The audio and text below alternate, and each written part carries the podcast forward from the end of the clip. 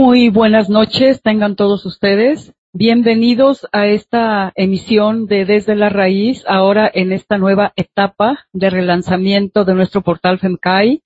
Eh, quiero agradecer muchísimo a nuestro queridísimo Pastor Delgado, el administrador y creador realmente de lo que es el portal, y por haber implementado una nueva tecnología que es la que nos está permitiendo, eh, pues, dar este, esta nueva empuje a lo que ha sido, pues, un portal que ha estado vigente, ha estado vivo desde 2014 cuando fue fundado. Eh, vamos a esperar a que se incorpore nuestro compañero Alberto, Alberto Ramírez, que es el cotitular de Desde la Raíz. Y mientras tanto, pues me es muy grato darle la bienvenida a Mauricio Galicia y al compañero Alex. Eh, Mauricio, a Mauricio lo tenemos desde Milwaukee. Y eh, pues hay que decir que tanto Mauricio como Alex forman parte de un, un grupo, una, una brigada binacional de una gran solidaridad. Son, son compañeros que desde hace ya un buen tiempo eh, se han se han esforzado por ayudar tanto a los hermanos migrantes allá en los Estados Unidos como a gente de Michoacán, como a eh, digamos hermanos mexicanos que por algún otro motivo han sido víctimas ya sea de una pues de un una inundación o de un terremoto, en fin, son personas sumamente solidarias y han aceptado formar parte de el Frente de Medios de Comunicación Alternativos Independientes, lo cual pues nos, nos honra mucho. Así que, pues sin más preámbulo, bueno, hay que, vamos a decir que después de la entrevista con Mauricio y con Alex, por supuesto vamos a analizar la realidad nacional e internacional. ¿A qué me refiero? Bueno, lo que está pasando en Venezuela, por supuesto, y claro está, lo que ha venido ocurriendo en torno a las cartas que mandó el presidente Andrés Manuel López Obrador al Vaticano y a la monarquía española. Las reacciones, la controversia, todo lo que se ha generado en relación con este, con este hecho y por supuesto lo que, qué sucede con la reforma educativa. ¿Qué pasa? ¿Por qué el magisterio está descontento?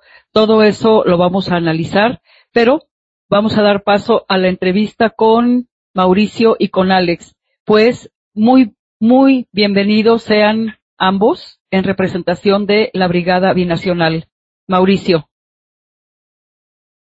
Buenas noches, buenas noches, Pati. Un, un placer, un gusto y pues un honor estar aquí compartiendo este espacio contigo, estos minutos contigo.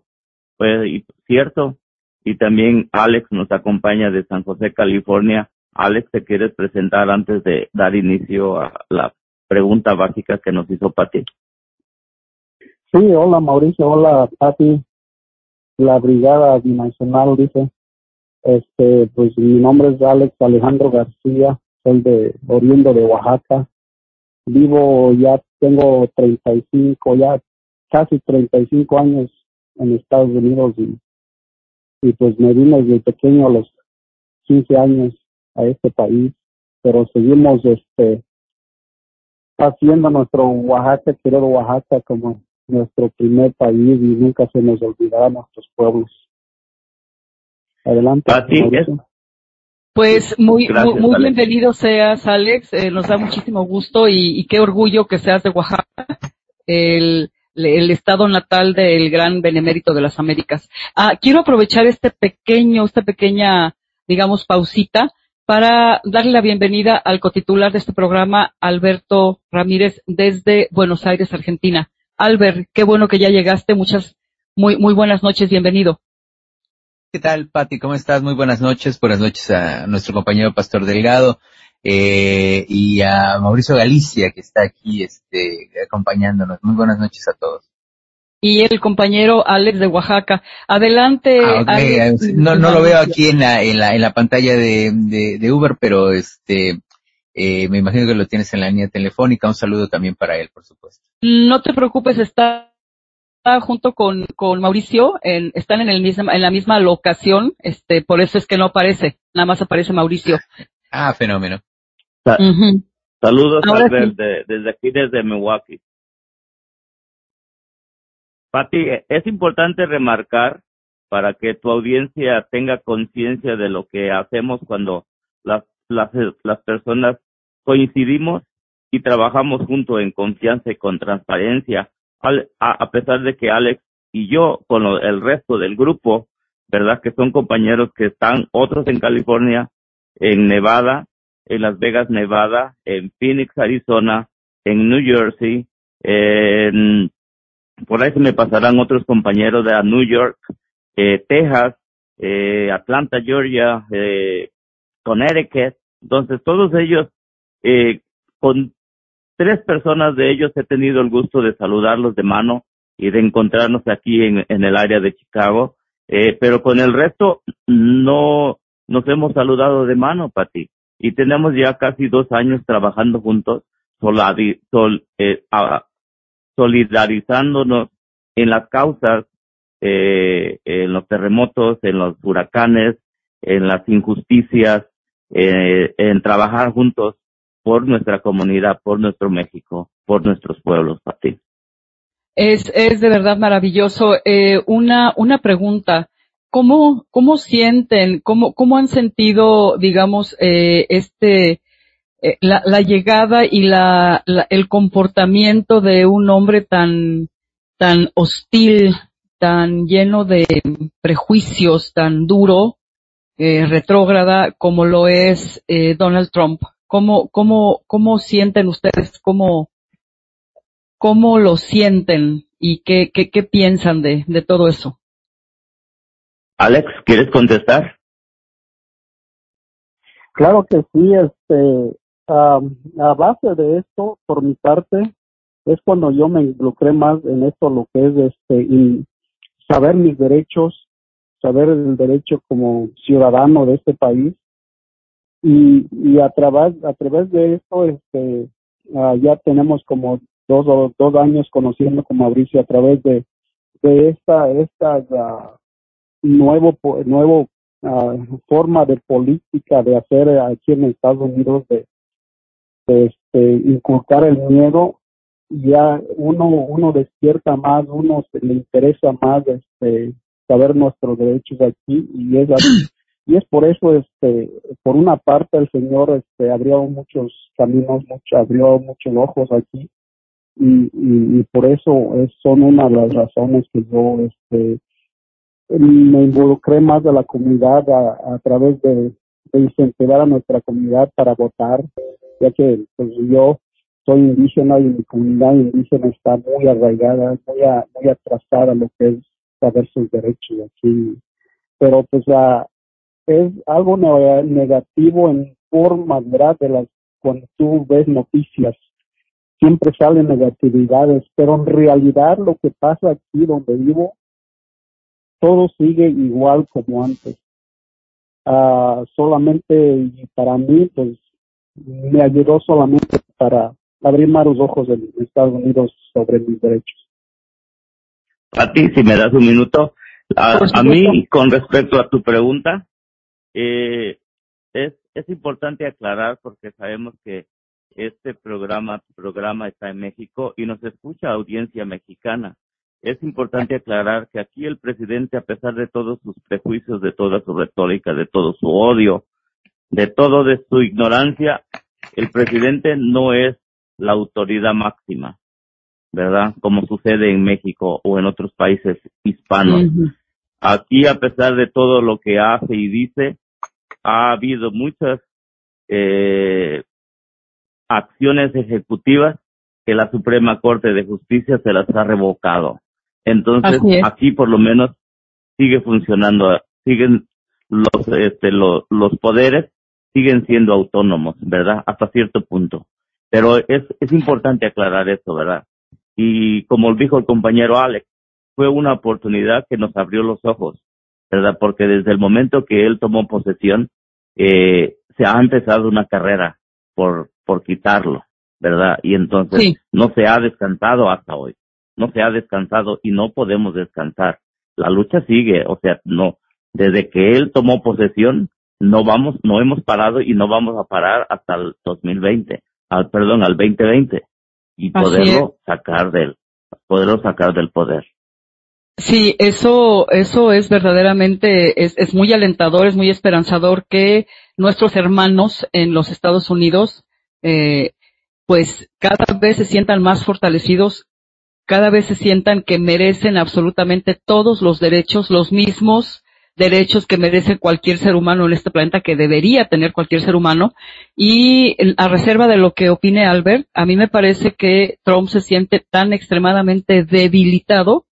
Eh, me imagino que siente que es muy posible que no gane esta elección próxima y por eso está arreciando no solamente sus posturas discriminatorias y, eh, digamos, eh, muy agresivas, ¿no? Muy llenas de, de, de ese odio, eh, precisamente porque está hablándole a su base, a su base igualmente retrógrada de los rednecks y toda, toda esa, esa gente que, que pues exhibe una enorme ignorancia y que se deja convencer y, y cree que la culpa de sus males eh, la tienen los, los migrantes.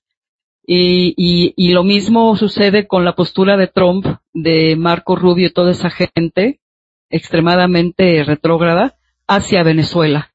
Entonces, eh, proviene de lo mismo, es electoral el tema, es electoral y, y bueno, a nosotros nos da mucho orgullo y admiramos mucho la fortaleza que ustedes muestran y que, y que seguirán mostrando. Y seguramente sin dejarme engañar, hablo a título personal, yo no creo que los demócratas sean mejores, simplemente creo que políticamente son menos estúpidos que los republicanos.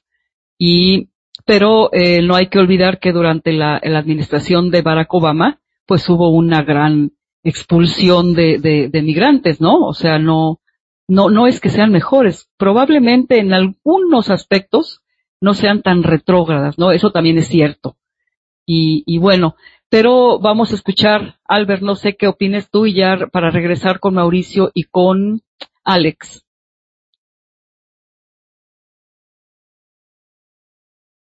Albert.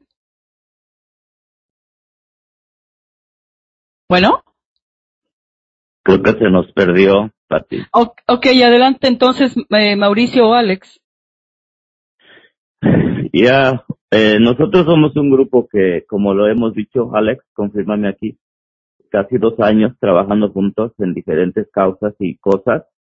Y desde el, desde el inicio no, no nos identificamos con, con ningún partido, porque creemos que a la sociedad, al gruesor, a la gente trabajadora, a la comunidad migrante, no nos conviene estar con un, con un partido político alineado, por la razón de que ambos nos han usado y nos han mentido y nos han este, deportado, porque a pesar de toda la retórica de Donald Trump, hasta hoy Barack Obama siendo demócrata ha sido el, el, el, el, el presidente en jefe, como se le dice, que ha expulsado más este, de nuestra gente. Entonces, sabemos que aunque ellos nos, nos, nos, nos llamen amigos, no se lo creemos, al, al menos nuestro grupo aunque desafortunadamente las organizaciones de proinmigrantes, entre comillas, están alineadas, pero también este no lo aceptamos.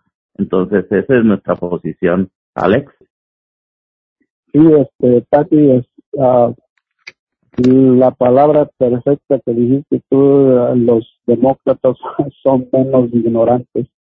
Este, me gustó eso. y, y, este como sí como dice Mauricio ya tenemos dos años pero también a través de esto es muy importante decir que a través de MIA movimiento de inmigrantes en acción este hacemos muchas cosas en conjunto ayudando a a, a, a, causas que nosotros nos parecen muy importantes y, y, y este es un grupo que tenemos y, este así vamos a seguir aunque Mauricio y yo no, no nos conocemos personalmente, pero compartimos uh, las mismas ideas y, es lo que es lo que lleva esto, ¿verdad? Compar, no tenemos que este concordarnos a estar de acuerdo en, todas las ideas, pero pero al final este, digamos una conclusión de que de que este lo, lo que nosotros como dice Mauricio hace rato este el partido político solamente quitan dinero y saqueo de dinero, más de México. En Estados Unidos es un poco controlado eso, pero en, en, en México este, uh, los políticos van para hacerse ricos y, y saquear al pueblo.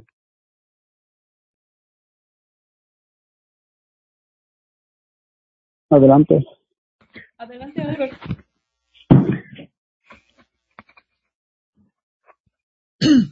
Pati. Eh, Albert, eh, no, adelante, adelante, Pati, adelante, porque yo me, sí. me, desconecté y este no no llevé bien el hilo de la conversación, así ah. que sí, adelante, eh, por ahí alguien quería quería comentar algo. Sí, sí, eh, aquí en seguimiento de lo que acaban de expresar, que es absolutamente cierto, eh, en realidad en Estados Unidos nunca ha habido democracia. Esa es la verdad. Estados Unidos eh, es vive de la, de la apariencia, vive de la, de la mentira, viven de la simulación y la, las oligarquías, que son las que realmente, pues son las que, las que gobiernan. O sea, Barack Obama, eh, eh, todos los mandatarios o presidentes eh, que han cruzado por la Casa Blanca realmente han sido eh, digamos, han estado bajo el dominio o el control de las grandes, grandes corporaciones petroleras, armamentistas, las grandes corporaciones que son las que realmente gobiernan, gobiernan una plutocracia. Eh, y claro, ponen ahí en la Casa Blanca al que les conviene, pero incluso el sistema electoral norteamericano es absolutamente absurdo porque eh, no importa que que, eh, eh, que un candidato obtenga la, el, el, gran número de votos, eso no tiene nada que ver, se decide en los colegios electorales. Es un, es un absurdo y es una, es un contrasentido y no tiene nada que ver con la democracia. Así que es, es un país que exporta dolor, invade, destroza y, pero no el país en sí, no, no por voluntad de sus ciudadanos. Son decisiones que se toman en cúpulas el, por el famoso consenso de Washington, realmente. Y, y bueno, eh, lo que estoy, es, coincido totalmente con lo que acaban de decir y no vale ni la pena apegarse a un partido o al otro porque los dos son igualmente malos, ¿no? Igualmente antidemocráticos, igualmente hipócritas, igualmente simuladores y eh, aquí no incluyo a la gente, la gente es buena, en realidad está engañada, está manipulada, pero pero no es voluntad de la gente ni invadir Venezuela, ni andar matando gente en Medio Oriente, ni en cualquier otra latitud, ¿no? Exactamente, Tati, Tati, todo lo que dices coincido muy bien contigo. La única diferencia, lo, lo que se salva aquí en Estados Unidos son los votos, aquí no se compran los votos. Aquí toda la gente va a la urna y, todos los votos cuentan. Es la única diferencia, pero lo otro, sí consigo contigo que, que Estados Unidos como si fuera un país este como no Corea más o menos. Muy bien, y, y digamos, eh, ¿qué, ¿qué, esperan ustedes para, para, para, notan una voluntad de, de, de la mayoría de los mexicanos allá en Estados Unidos, notan una voluntad, notan alguna, algún cambio, alguna evolución, más participación, más ganas de, de, de salir y decir, aquí estoy yo, aquí están mis derechos? ¿Notan eso? Mauricio. Sí, el paso es, uh, es muy lento. porque programas como el tuyo, programas como donde nosotros participamos con Raúl Ventura, programa que tenemos nosotros los domingos, donde nos enfocamos en concientizar a la gente en que lo que hablamos sea un mensaje para nuestra gente que se necesita tanto. Pero al igual como en México, eh, las televisoras, las radios populistas o populares de masas alineadas con un partido, con una con una este, ideología, pues este su programación es es enfermiza, que da vómito, que no deja nada para eh, salvar a nuestra gente. Lo mismo aquí, todos los medios en español eh, masivos, incluso de México nos vienen siguiendo porque saben que eh, el, el mexicano, el hispano, es, es, es, es este, es un tesoro, ¿verdad? Que, que viene con nosotros y que es fácil de, de adquirir con cualquier porquería que nos, que nos vendan, prendan la televisión aquí o en México, los canales populares, es una porquería, dan vómito. Yo tengo más de cuatro años que yo no veo un programa completo este, en español, muy poquitos en inglés, pero este, son un asco. Ni la radio tampoco, ni la música, porque es enfermizo. O sea, aquí y allá. Y aunque nosotros somos un grupo y precisamente somos independientes porque de qué nos serviría agarrar dinero de un millonario o de un político, ¿verdad? Y salir profesionalmente en un, en un medio alineado e impresionar a nuestra gente, engañar a nuestra gente, enfermar a nuestra gente. Nosotros no hacemos eso. Nosotros lo, lo hemos mantenido por estos dos años con nuestros propios recursos y lo vamos a seguir haciendo. Eh, tan así es que aquí estamos contigo y lo vamos a seguir haciendo este porque el único objetivo es concientizar a nuestra gente. Y ha tomado reacción, lo, lo pudimos ver en, en Nebraska, donde una persona radical, eh, un, el mastermind de, de las de las este, posturas antiinmigrantes de, no, de, don, de Donald Trump, eh, se me escapa su nombre, eh, pero perdió por el voto hispano. Entonces, cosas como en California, que Alex no me va a dejar de mentir, California eh, es progresista, aunque es demócrata, pero la es progresista. Los hispanos, por lo menos, este, no son tan hostigados, ¿verdad? En California.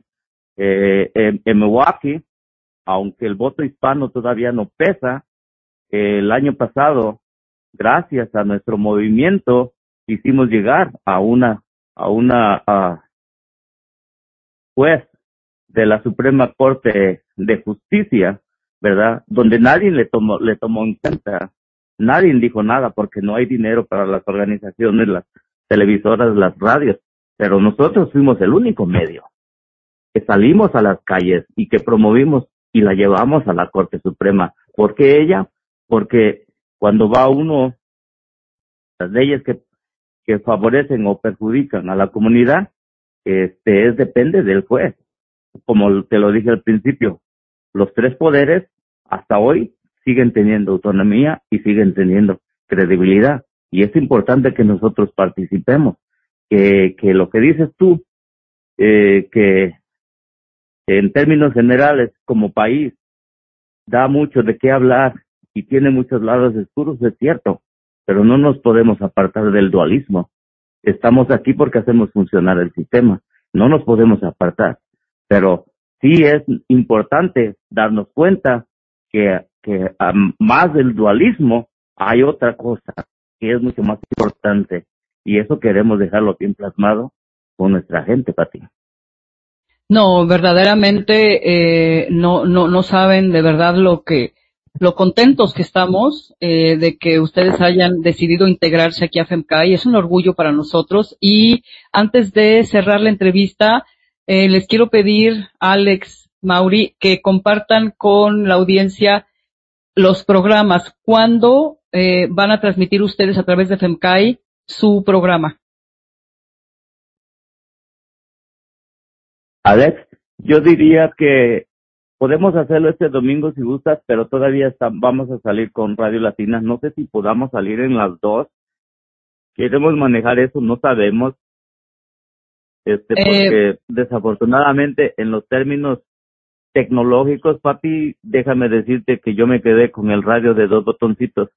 Entonces, este, soy malo en la tecnología, ¿verdad? Ah, mira, Pero eh, vamos a no- hacer lo posible, ya. No, no, no, está muy bien. Eh, no, no, yo, no yo estamos. también, este, Pati, yo conozco y he escuchado de Sky, este, pero hasta ahí. Yo, eh, yo te digo que yo fui a la escuela y yo aquí estudié, estudié, este, ah, eh, es- estudié desde high school y, y, este, fui al del colegio, pero de eso de la de la informática yo no sé nada, entonces este, ahí lo dejamos con Pati y Mauricio a ver cómo resuelven el problema. Mire, ¿qué, ¿qué les parece? Ya sea que nuestro querido pastor eh, salga al aire, tome el micrófono y nos explique lo que necesitamos. Eh, me refería no precisamente para que ya desde este domingo, sino para que ustedes informen que a partir de tal vez de la primera semana de, de abril o la segunda semana de abril, cuáles eh, cuáles son los días que ustedes está- que, que nosotros los vamos a programar a ustedes, que ustedes van a tener el espacio abierto para transmitir. A eso me refería. Y, y le quiero pedir a Pastor, si le es posible, que él les explique qué se necesita. ¿Sí?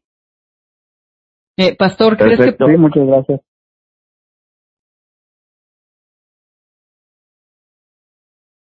A ver, me está diciendo Pastor que él se pone en contacto con ustedes. Se necesita un pequeño entrenamiento, ¿sí? Para que ustedes puedan tomar la radio, ¿sí? Por lo pronto, eh, si son tan amables en decirnos una vez que tomen la radio, que ya Pastor los entrene para tomar la radio, es decir, para que ustedes directo entren y puedan transmitir sin la asistencia de Pastor. Ustedes mismos eh, nos dicen los días que tienen pensado transmitir su programa. Yo, yo diría, a pesar de que dije miércoles y domingo, creo que me comprometería más bien el domingo dos horas. Eh, Muy bien. eh, Pati. La Muy hora bien. 10 de la mañana. Alex, ¿puedes opinar? Sí, por tu está tiempo que sí, la- el diferencia? Sí, el domingo está muy bien, este, la, a la hora que sea el domingo, pero pues aquí en California estamos, este, dos horas tra- atrasadas de México y una hora a veces, ahorita creo que estamos una hora y con Mauricio estamos como tres horas atra- este, atrasadas, entonces, este, sería como preferible a las ocho de la mañana, por lo menos más temprano aquí para que tener, tengamos más audiencia. Ah, muy bien. ¿Qué Mire, te parece? Mire, sí, sí, De permítanme. 9 a Eh, 11. Lo- Ah, De 9 a 11 está, de 9 a 11 está perfecto, porque de 11 a 12 nosotros transmitimos a Tomás Mojarro los domingos, así que de 9 a 11 es, es un excelente horario. Ok. A nueve a once horas de México. 9 a 11 horas No, de México. hora- sí.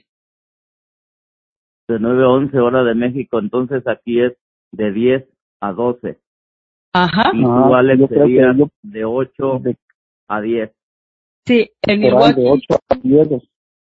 Así es. Bueno, informamos a la audiencia que a partir del día 15 de abril, eh, el- la Brigada Binacional, eh, representada en esta ocasión por Mauricio y por Alex, estará transmitiendo su programa y nosotros con mucho gusto lo estaremos también reprogramando para que no solamente se escuche en directo, sino que haya repeticiones del programa, que es lo que normalmente hacemos nosotros, ¿no?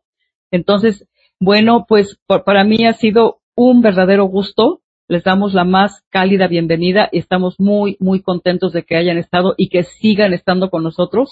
Y Albert, no sé si les quieras dirigir unas palabras antes de despedir a nuestros queridos compañeros.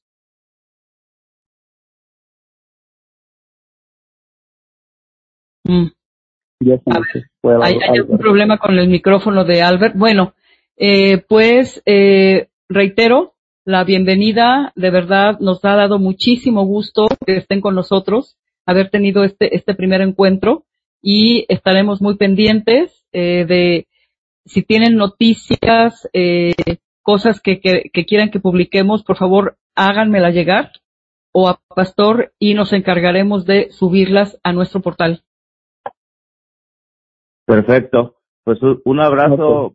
Pati, un abrazo, Pastor, y desde aquí se los mandamos de Milwaukee, Alex.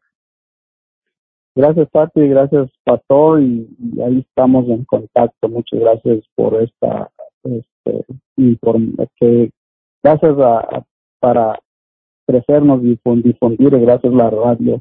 Se me olvidó el nombre de la radio, perdón. Pues muy bien, muchísimas gracias, eh, un abrazo y estamos en contacto. Mi querido pastorcito, nos vamos a una pausa.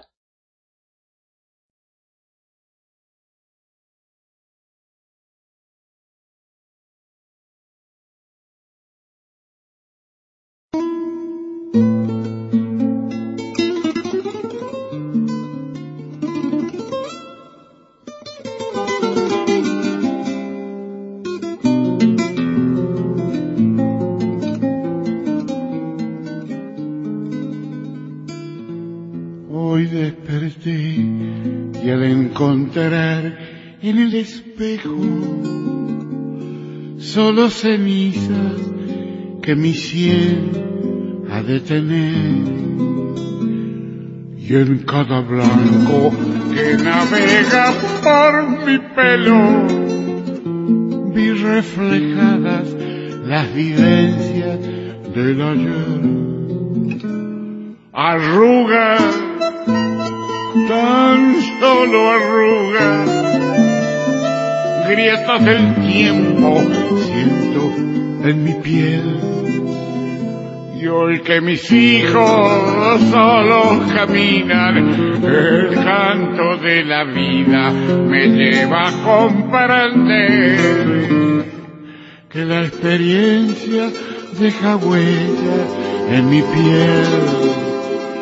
No son los años lo que te hacen envejecer.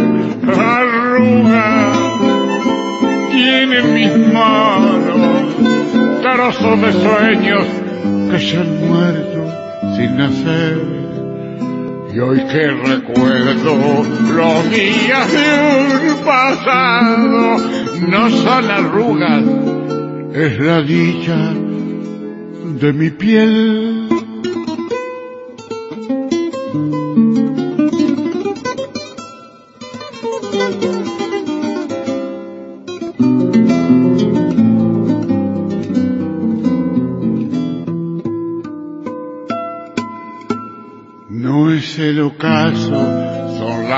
Marcas de la vida, las que dibujan los fracasos de mi ser. Quizás el tiempo o quizás las heridas que se reflejan con arrugas en mi piel. Arrugas, tan solo arrugas grietas del tiempo siento en mi piel. Y hoy que mis hijos solo caminan, el canto de la vida me lleva a comprender que la experiencia deja huellas en mi piel. No son los años lo que te hace envejecer. Arrugas tienen mis manos trozos de sueño se han muerto sin nacer. Y hoy que recuerdo los días de un pasado, no son arrugas, es la dicha de mi piel.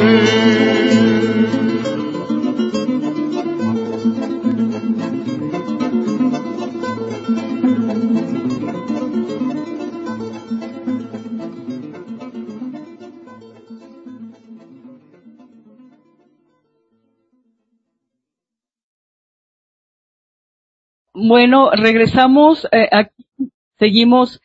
Eh, espero que les haya gustado la pausa. Estaremos aumentando todavía más nuestra discoteca, digamos nuestra, las, las, las canciones con las que vamos a, a, a irnos a las pausas. Pero bueno, Albert había anunciado en un, en un principio que bueno, hay, hay tres temas de una gran relevancia. Lo que continúa ocurriendo en Venezuela. Ya va la segunda vez que hay un ataque brutal a las, a las instalaciones eléctricas de, en Venezuela por parte de esta derecha criminal, eh, es, no, que no tiene perdón de verdad, y evidentemente no se, no se resignan a que pese a los, a la guerra brutal que han desatado por todos los frentes contra, contra el gobierno bolivariano, pues la población en su mayoría, en su mayoría, eh, parece que a, medida que los ataques son peores, la población más cierra su solidaridad, su apoyo al gobierno de Nicolás Maduro. Y, y esto hace que esta gente se enloquezca, ¿no? Es, es terrible lo que, lo que están haciendo. Y se sorprendió a, a Guaidó, eh, declarando que, que iban a arreciar los ataques. Así que, eh, por otra parte, hay militares en suelo venezolano, militares rusos en suelo venezolano y pues todo parece indicar que la situación eh, está, está muy complicada, Albert. Sí, Estados Unidos lo que está siguiendo, ellos, ellos tienen el, el perfecto manual contra insurgencia, pero también tienen el manual de insurgencia eh, y lo aplican. En este caso, yo, yo recuerdo cuando era yo estudiante de bachillerato, que estudió en el Colegio de Ciencias y Humanidades, leí un libro que me parece fue escrito por el Che, muy difícil de encontrar en México, eh, donde hablaba sobre la guerra de guerrillas y explicaba la teoría de la guerra de guerrillas eh, utilizada en Cuba por eh, el grupo comandado por Fidel Castro. Y entre ellas habla que una de las, de las tácticas que se utiliza es la de el sabotaje. Eh, obviamente, eh, eh, la guerrilla cubana lo utilizó en su momento para sabotear eh, la infraestructura eh, que sustentaba de alguna manera el, poder de, de Fulgencio Batista, ¿no? O la poca infraestructura que existía en aquel entonces. Eh, y eso eh, es algo ya bien sabido también por eh, por los Estados Unidos, así que ellos hoy en este sentido la están utilizando esas tácticas para eh, desestabilizar al gobierno de Nicolás Maduro. Eh, tienen perfectamente conocido el terreno, saben cuáles son los puntos que le duele a Venezuela y eh, uno de ellos es eh, la, cuestión eléctrica. Dependen, pareciera ser que dependen de, una sola generadora de electricidad, es algo que a, mí me, extraña, me sorprende, eh, la cual eh, eh, genera para una importante franja del país, si, si es, es, es de, de obviedad total el hecho de que si tú saboteas esa planta de generación, eh, vas a dejar sin electricidad una muy buena parte del país. Por lo tanto, pues todos los, los males que contrae esto, ¿no? No Así solamente es. desde detener la producción, sino también de generar un descontento social masivo. Eh, afortunadamente estamos viendo aquí que la sociedad venezolana entiende, entiende también lo que son este tipo de tácticas eh, de desestabilización y eh, surge también esa, esa vena nacionalista, ¿no? Eh, que incluso algunas personas que aunque no son chavistas, eh, no, no desean para nada la intervención extranjera al interior de Venezuela. Eh, esto, por supuesto, pues es un revés total, no solo eh, para, para empezando para la derecha venezolana y también para eh, las fuerzas extranjeras que están queriendo incidir en la vida política de Venezuela. Pues imagínate, la, la maldición para los, para la derecha retrógrada es que al hacer eso están afectando a sus propios simpatizantes. O sea, no, no, no, no es que solamente afecte a los simpatizantes del gobierno de Nicolás Maduro, afecta lo que hacen a sus propios simpatizantes. Y yo me imagino que eso también debe tener corolarios muy negativos para, para los propios designios de esta, de esta gente traidora, traidora a su país, traidora a, al pueblo, a sus propios simpatizantes, porque les están generando, pues sufrimiento también, ¿no? Le están generando los mismos problemas que, que sufre eh, la gente alineada, o sea, la gente que simpatiza con el chavismo.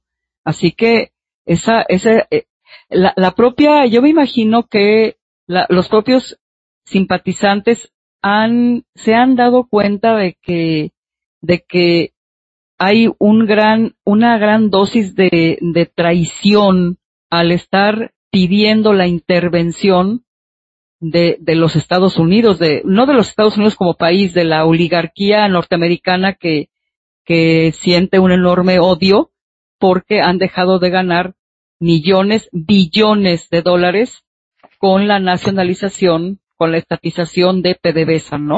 Eh, así que, eh, pues yo me imagino que eso sí es un, pues es como un boomerang, se les regresa el efecto y, y cuánto tiempo lleva esta guerra infame contra Venezuela y no, nada más no pueden, no pueden derrocar el gobierno de Maduro, no pueden lograr lo que ellos desde cuándo han querido lograr. Han cometido una tras otra, tras otra pifia y, y eso pues los lleva a desesperarse más y eso los hace más peligrosos, ¿no? En cierto sentido, sí.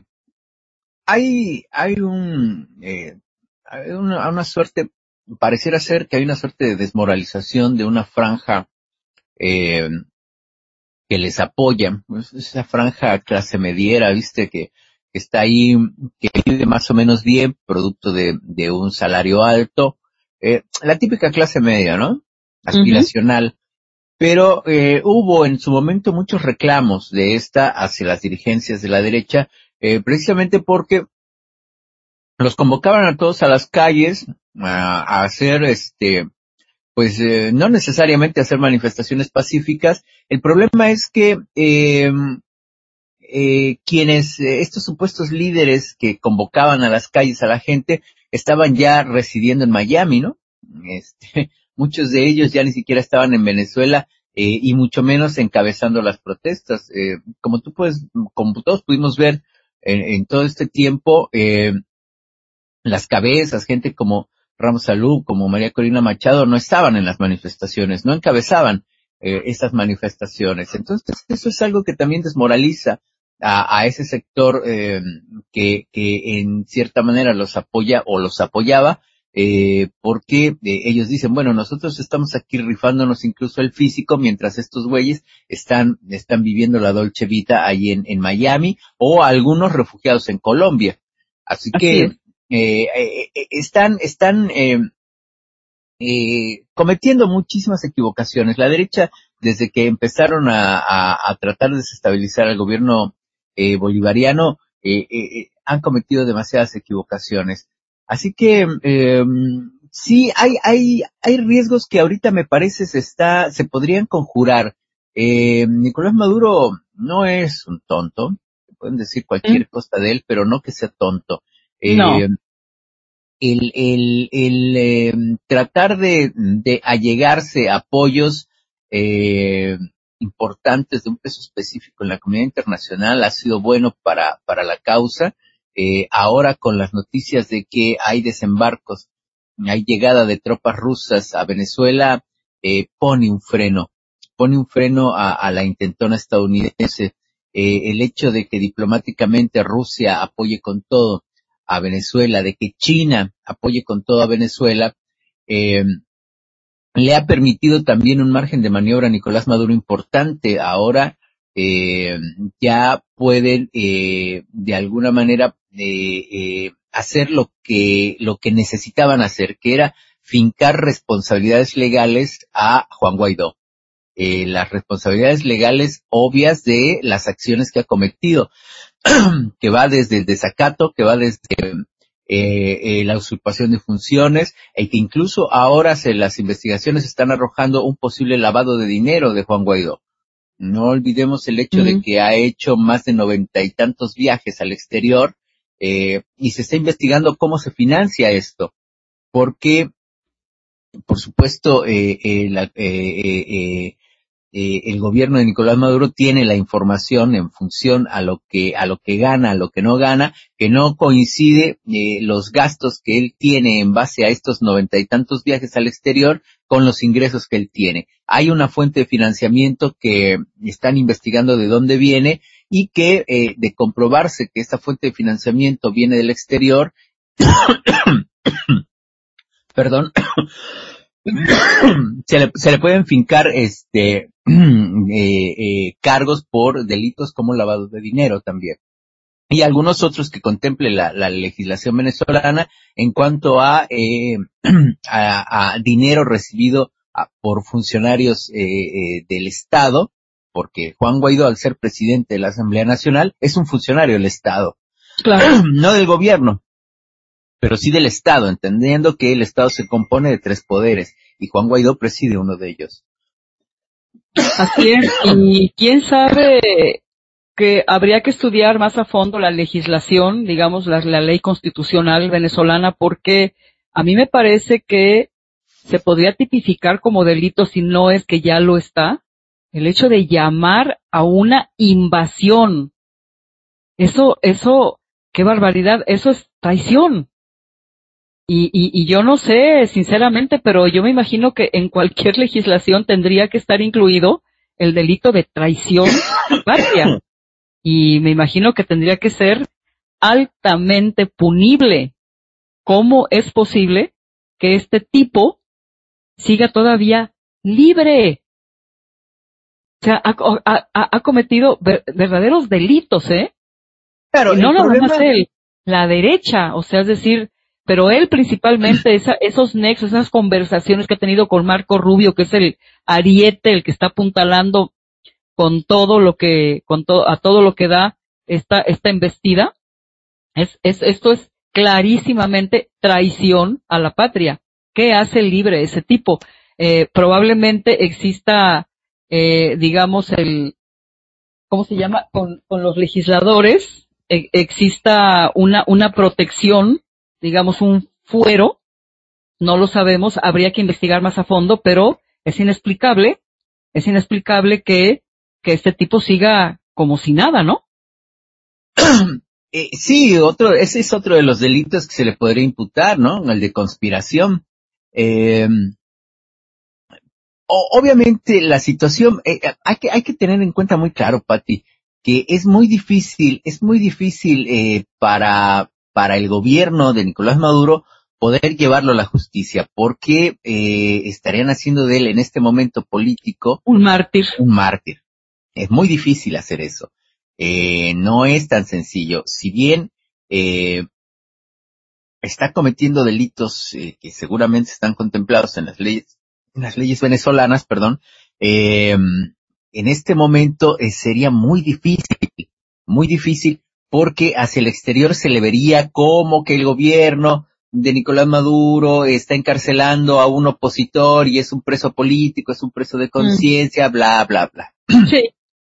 Así que lo que, lo que tiene que hacer antes de apresarlo es fundamentar, fundamentar el por qué se le va a apresar. Aquí están los delitos que cometió y hay que probar los nexos que tiene y seguramente ya en ese momento eh, eh, podrá ejercerse una acción punible.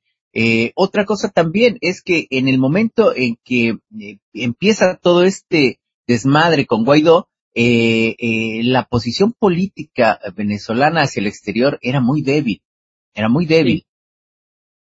Por lo tanto, era difícil. Hoy, con el apoyo ya explícito de Rusia, de China, eh, de otros países, está ya más en posibilidad de hacer valer su propia legislación. O sea, parece irónico, pero eh, es así.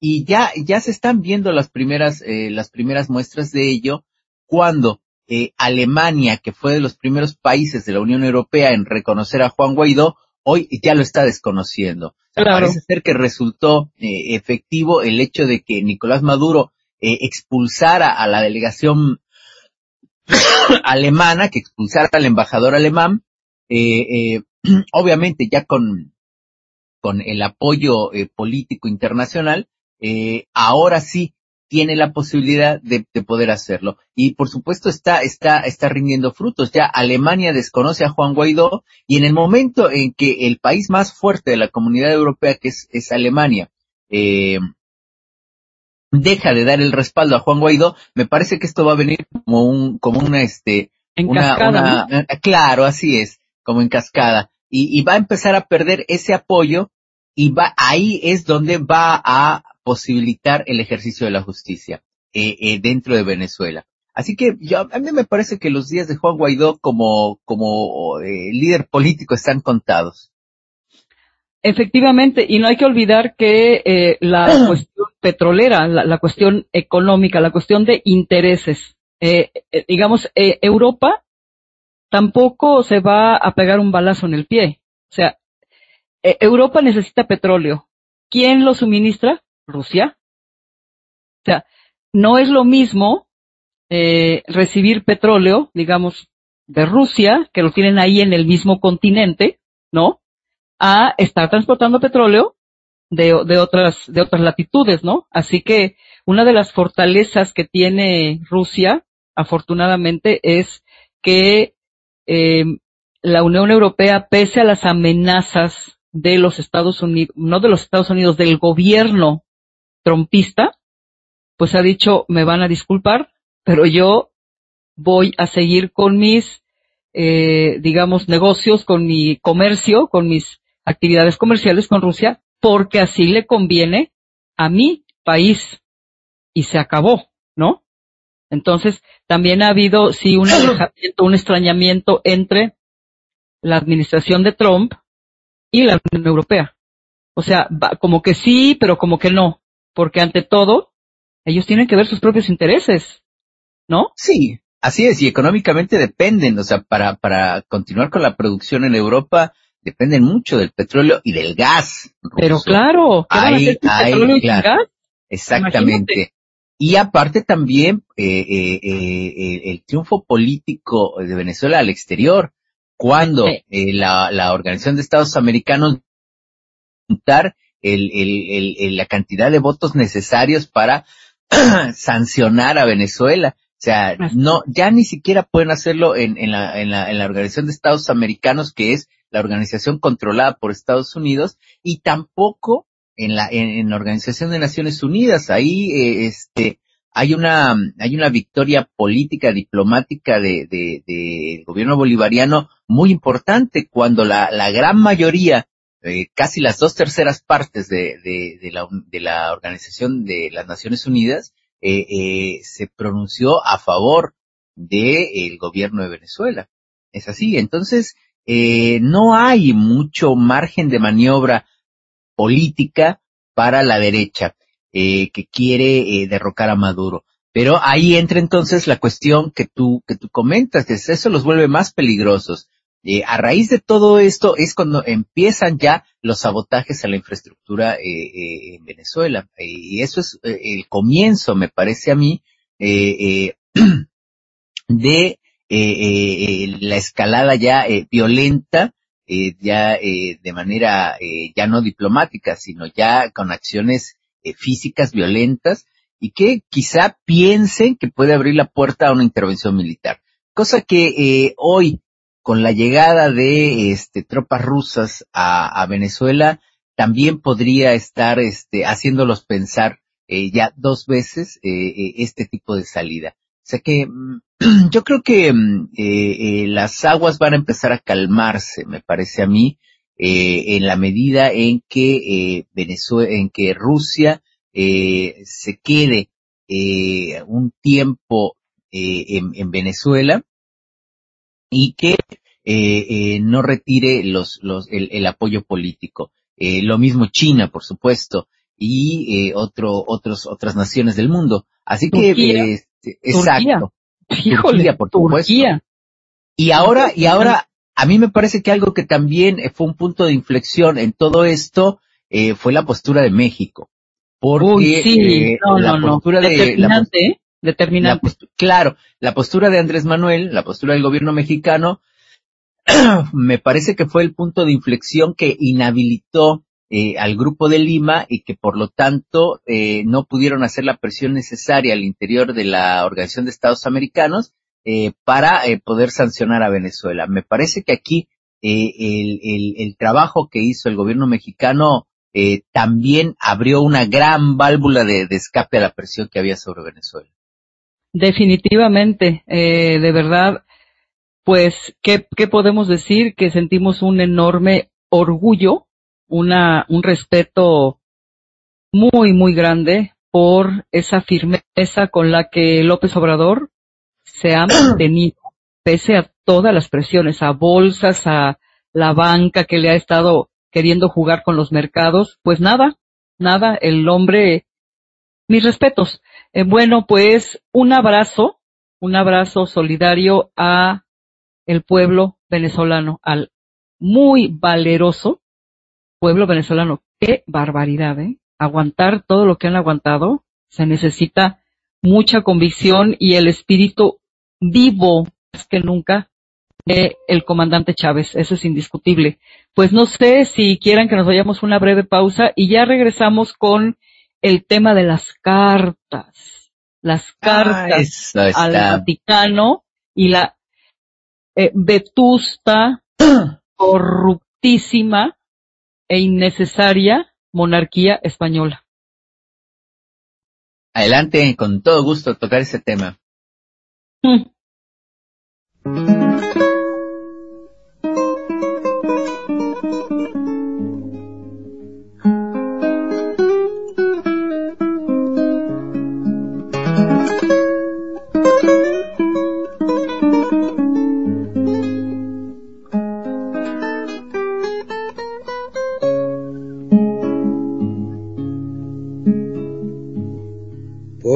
No engraso los ejes, me llaman abandonado. Porque no engraso los ejes, me llaman abandonado. Si a mí me gusta que suenen, pa' que los quiero engrasar. Si a mí me gusta que suenen, pa' que los quiero engrasar.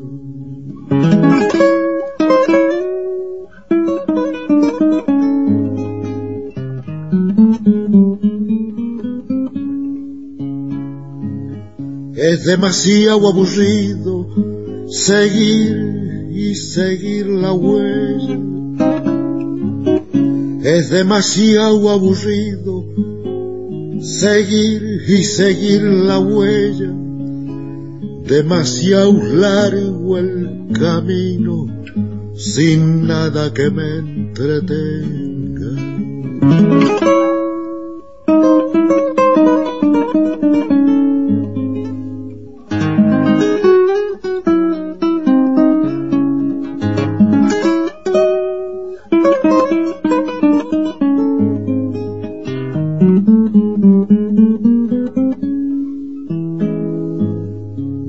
Necesito silencio, yo no tengo en qué pensar. No necesito silencio, yo no tengo en qué pensar. Tenía, pero hace tiempo, ahora ya no pienso más. Tenía, pero hace tiempo, ahora ya no pienso más. Los ejes de mi carreta nunca los voy a engrasar.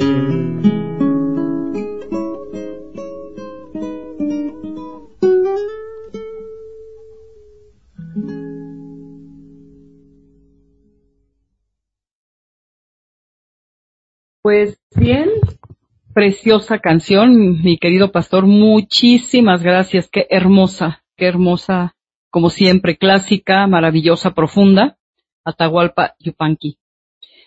Bueno, pues, ¿qué les parece si nos vamos a esta muy controvertida, eh, este envío de cartas a la vetusta y, e innecesaria, corrompida monarquía española y el igualmente vetusto e innecesario y corrompido Vaticano. Eh, pidiéndoles, eh, exhortándolos a que ofrezcan disculpas, pidan perdón, a que pidan perdón por tantos crímenes, por eh, las masacres, las torturas, el esclavizamiento de miles, millones de seres humanos. Eh, los abusos, el saqueo, el robo, eh, es incuantificable la, la fortuna, la riqueza que expoliaron, que se llevaron, que se robaron de estas tierras. Y increíblemente, por increíble que parezca, hay gente que defiende la monarquía, que se indigna porque cómo se atreve Andrés Manuel López Obrador, y además falta que digan este indio, ajá, a molestar a sus serenísimas majestades, ¿no?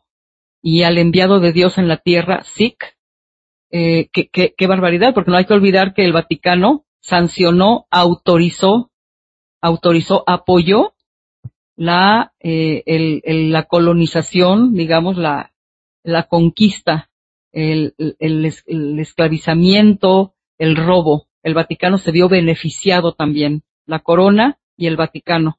Los dos caminando, como siempre, apoyándose mutuamente porque no hay que olvidar que los reyes eran ungidos por el Papa en turno, ¿no? Eh, recibían, digamos, el poder divino, y vuelvo a decir, Sikh, eh, de manos del el Papa. Entonces, eh, hay gente que de manera muy, pues, indignante ha criticado, ha atacado a Andrés Manuel y a todos aquellos que, por supuesto, por supuesto que aplaudimos esa, esa medida que tomó el presidente López Obrador eh, en una postura totalmente legítima. Albert.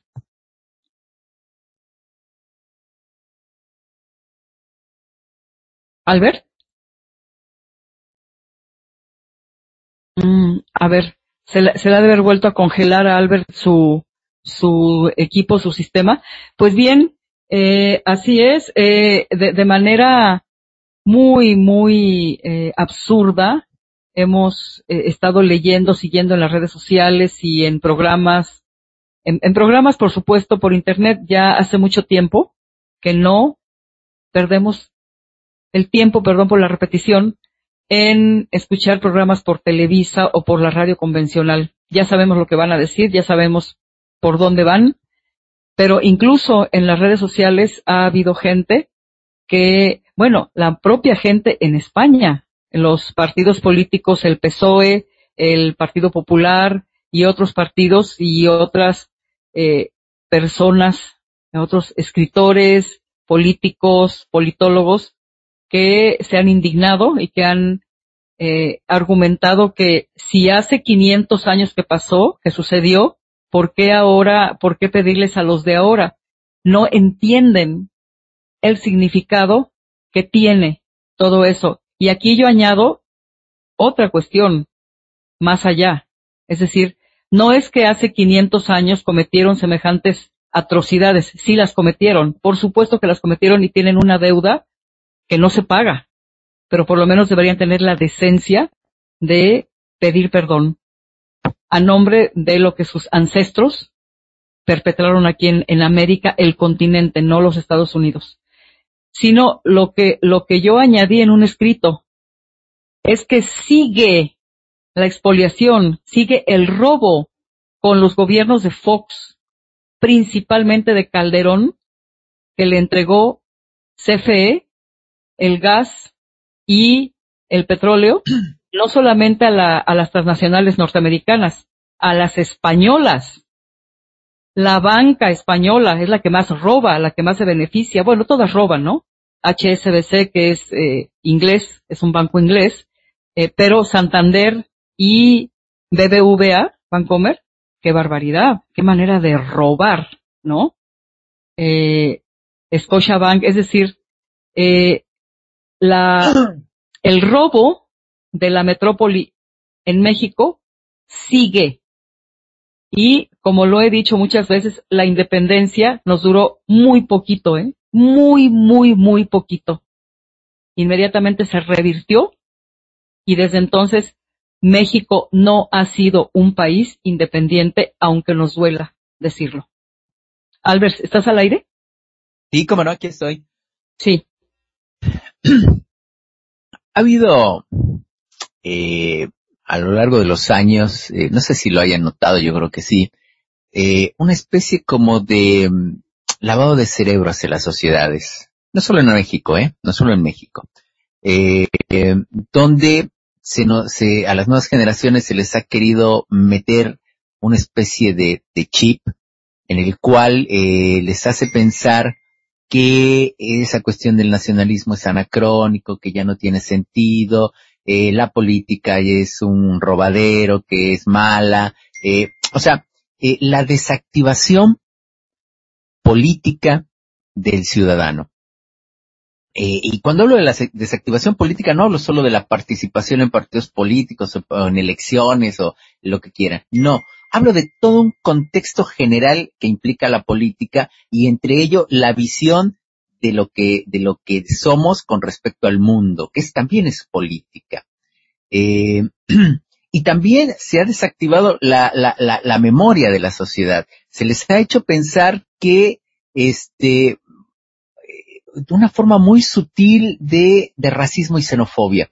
Eh, a ver, eh, este, no, nosotros no vamos a decir que somos de descendencia europea, no, pero tampoco vamos a decir que somos de descendencia mesoamericana. O sea, somos mexicanos, punto. ¿No? Ese es el discurso que hoy la- los clasemedieros de la derecha están enarbolando. Nosotros somos, somos eh, mexicanos y a partir de eso eh, eh, lo que queremos es trabajar para producir y para que el país crezca. O sea, ese es el chip que les han metido. Sutilmente, lo que esa frase dice es que eh, eh, está bien, nosotros mm, sí, mm, no pueden decir, porque políticamente no es correcto, por lo menos en México, decir soy de descendencia española, por ergo europeo, porque eso implica estar eh, renegando de lo que también eres. En tus venas corre sangre este, maya, azteca, olmeca, este, de todas nuestras hermosas civilizaciones que se desarrollaron en nuestro país. O sea, una forma de negar ese pasado es precisamente decir no, somos mexicanos. Y obviamente el ser mexicano, que implica que nuestra historia posiblemente empiece de 1821 para acá. Y ellos borran de su imaginario todo lo que pasó para allá. Y por eso es ese, ese, ese casi diarrea que les provoca el que Andrés Manuel le diga a España, muchachos, hay que pedir disculpas por los crímenes cometidos aquí. La derecha en México está actuando como si antes de 1821 no hubiese existido nada. O que ya no importa, porque ¿para qué si ya no se cambia nada? No, fíjense tantito, es que un pedido de disculpas no es para que cambien la situación. Obviamente que la, la, historia no se va a cambiar. Esto es para ver al futuro. Esto por un lado e- es, es muy viable. Por el otro también, eh, la, la estrategia política de Andrés Manuel. Hay que reagrupar fuerzas en México porque necesita, él va a necesitar mucha legitimidad y mucho apoyo para lo que se viene, que es golpear los intereses financieros de España en México, como Sí. bien decías. Sí. Esto, esto eh, no es tanto eh, como lo quieren ver, sino que es más bien, no es, no es, esto, esto no es para España, ¿eh? El pedido de disculpas a España no es un mensaje para España, es un mensaje interno para la gente en México. Yo lo veo así, para reagruparse, para, para en una causa común apoyar lo que se venga. Y lo que se viene es el golpe financiero a España. Ya empezó, ya empezó con la iniciativa de eh, revisar lo de las comisiones a los bancos y la mayoría de los bancos en México están en manos de España. ¿sí? Y como bien dices, es un robo en despoblado. Una de las principales fuentes de ingreso de España son lo que les viene de los bancos en México. Porque ellos, ellos tienen banca en toda Latinoamérica, pero por ejemplo en la Argentina no pueden cobrar comisiones. Está prohibido el cobro de comisiones. De alguna manera se las ingenian para cobrarlas, sí, las cobran, pero legalmente no pueden hacerlo. Está prohibido. En cambio en México no, en México sí, te cobran hasta por pisar el banco. Entonces, eh, empezar a, empezar a quitar eso. El anuncio de, de, de Andrés Manuel de fortalecer Comisión Federal de Electricidad es el anuncio de decirle a Iberdrola, muchachos, ustedes ya no van a tener un papel tan preponderante aquí. Vamos a fortalecer nuestra empresa de bandera, que es Comisión Federal de Electricidad. Y entonces ustedes van a empezar a ganar menos. Ese es el mensaje implícito que les está dando cuando anuncia fortalecer Comisión Federal de Electricidad. Y todavía está también eh, eh, las investigaciones en caso a, en, en, torno a la corrupción de esta empresa OHL y hay muchos intereses más españoles acá que podrían verse afectados en base a medidas que tome el gobierno de Andrés Manuel. Así que eh, va a venir, por supuesto, la, la, la contraofensiva de España y para eso Andrés Manuel necesita tener mucha espalda para aguantarlo. Y, y esa espalda va a venir del apoyo de la sociedad que le dé a las acciones de gobierno de Andrés Manuel. Es por eso que parte de esto es asusar un poquito el sentido nacionalista que deberíamos de tener todos en México para eh, eh, agruparnos en una causa común que es defender los intereses del país. Y los intereses del país no necesariamente coinciden con los intereses de España.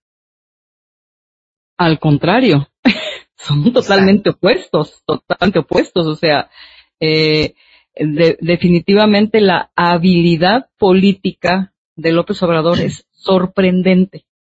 Efectivamente, él está haciendo política interior con estas cartas. Está haciendo política interior y está, como tú muy bien lo dices y yo coincido al 100%, está fortaleciendo su ya de por sí fortalecida posición por el apoyo tan grande que ha que, que no se ha detenido, o sea, el apoyo ha, ha, ha permanecido en el mismo porcentaje, un 80, 78, 80%, que es elevadísimo, es, es muy alto. Y, y yo me atrevería a decir que pese a estas voces, digamos, disidentes, ¿no? Disonantes de, de gente que, que se arrodilla ante el, su serenísima majestad, ¿no? Eh, la mayoría de la gente eh, ha visto con una gran simpatía esta exigencia de pedir perdón. Eh, aquí sí es muy lamentable, lo tengo que decir, qué barbaridad. Otra vez, la postura del EZLN. Otra vez, descalificando, otra vez, en contra de algo que para muchos de nosotros es no solamente una política muy hábil de concitar más apoyo todavía a lo que se viene, a lo que genera no solamente el incremento en la producción petrolera, en, por la, digamos la, construcción de las refinerías, sino el control de los energéticos y el, el fortalecimiento de la CFE para beneficio del pueblo de México, no de transnacionales, no de intereses eh, oscuros como los que tiene Calderón, Fox, Peña y etcétera.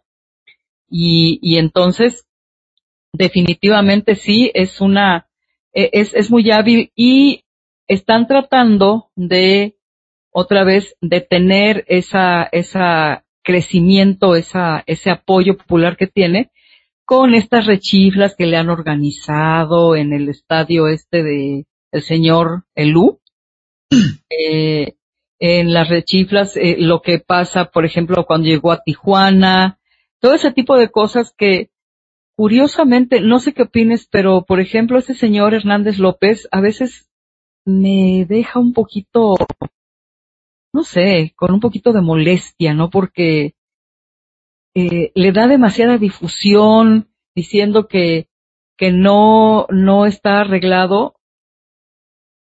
Eh, es porque genuinamente hay gente que no tolera a López Obrador y por eso le rechifla en el estadio y que o sea, eh, una, un hacer hincapié eh, de manera muy acusada sobre estas rechiflas y estas, digamos, e, este rechazo popular hacia López Obrador, cuando es innegable, no, no, no es que aquí seamos fans, simplemente es innegable el apoyo que tiene, es innegable, ¿no?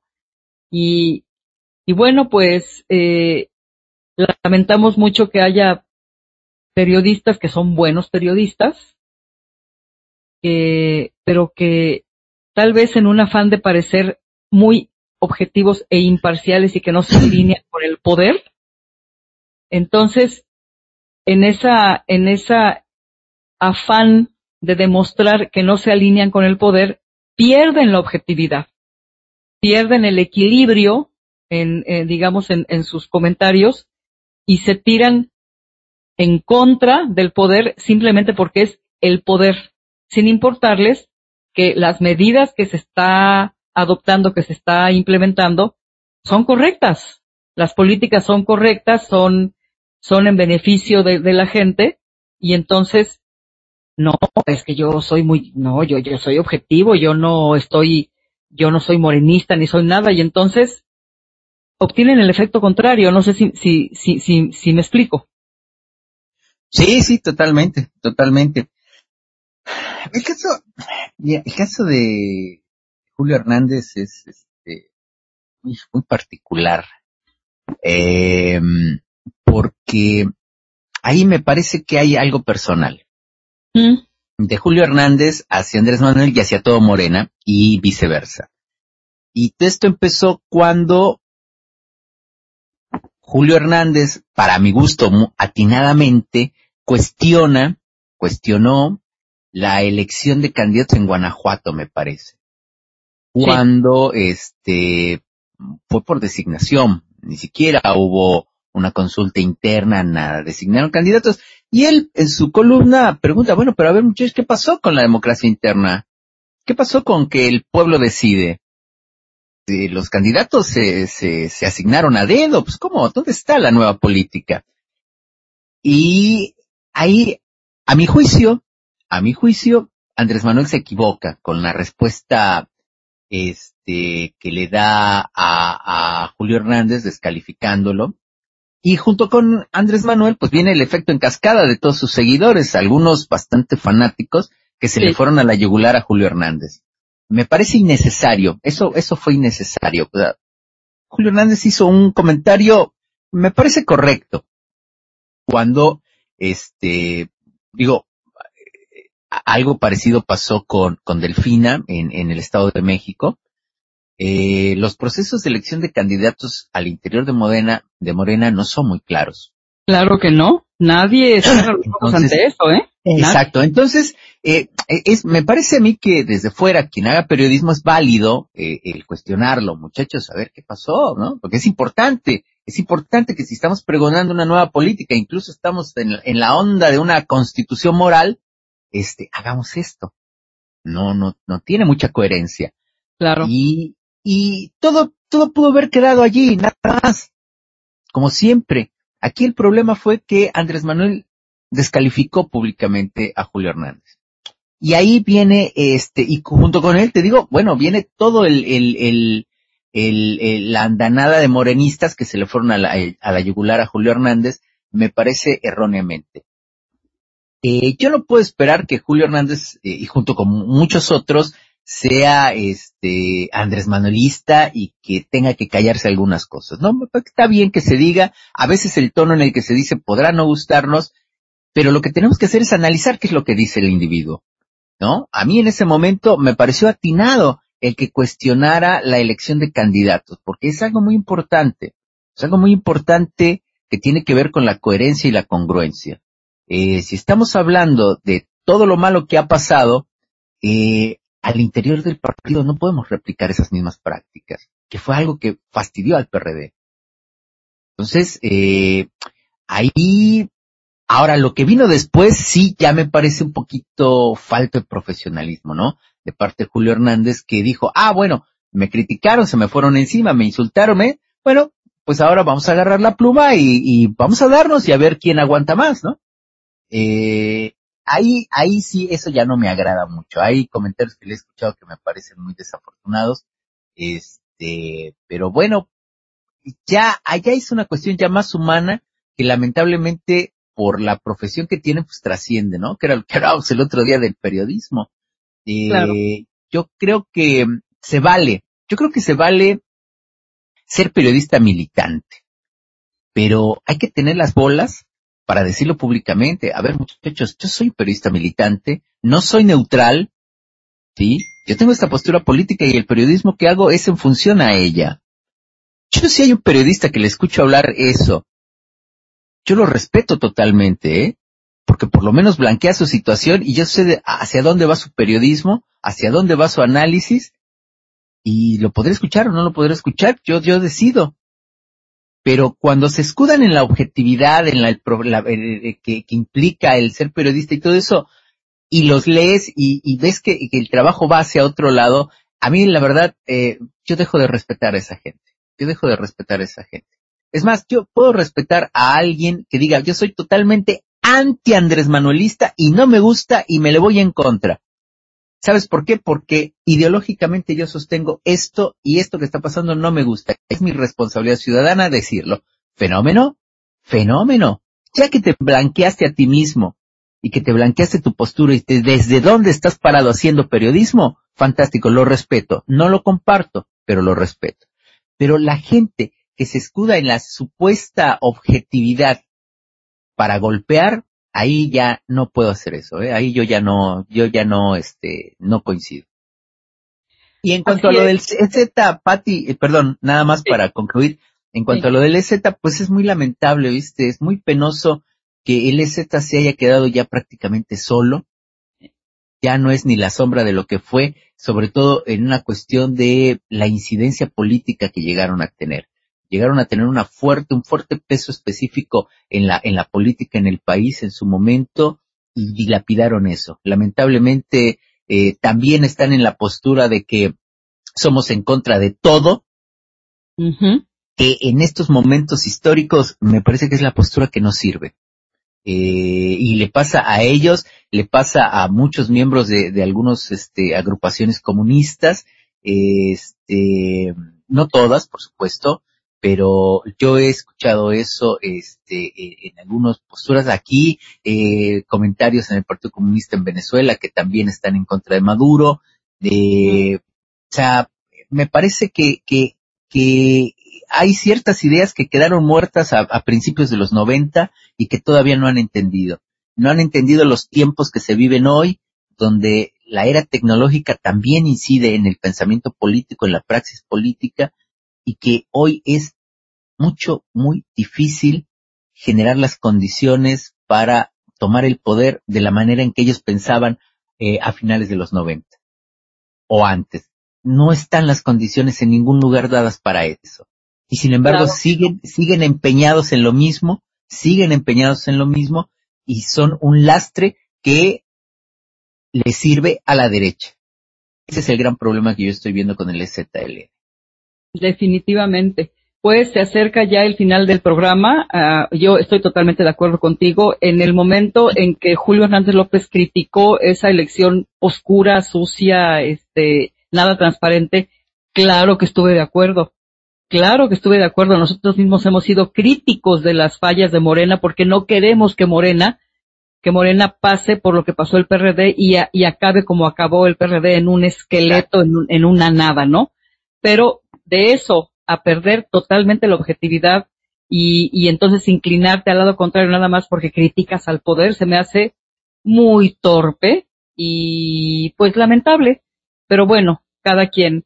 Eh, eh, estamos ya en la recta final. Lamentablemente no nos dio tiempo de abordar lo del acente, pero lo haremos el próximo lunes a partir de las nueve y media y anuncio y me permito mandar un saludo muy afectuoso a nuestro querido Jorge Iniestra, un nuevo miembro de FUCAI al que tendré el gusto de estar entrevistando en la próxima semana. El compañero Iniestra radica en California.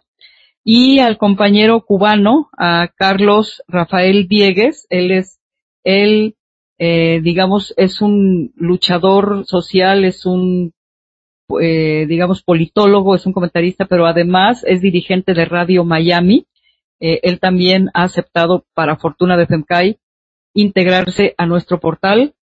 Y un abrazo cariñoso a nuestra querida Guadalupe Lizárraga. Espero tenerla pronto para comentar su magnífico libro, El falso caso Wallace. Así que ya se irán integrando más compañeros al portal FEMCAI, cosa que nos da muchísimo gusto, sinceramente.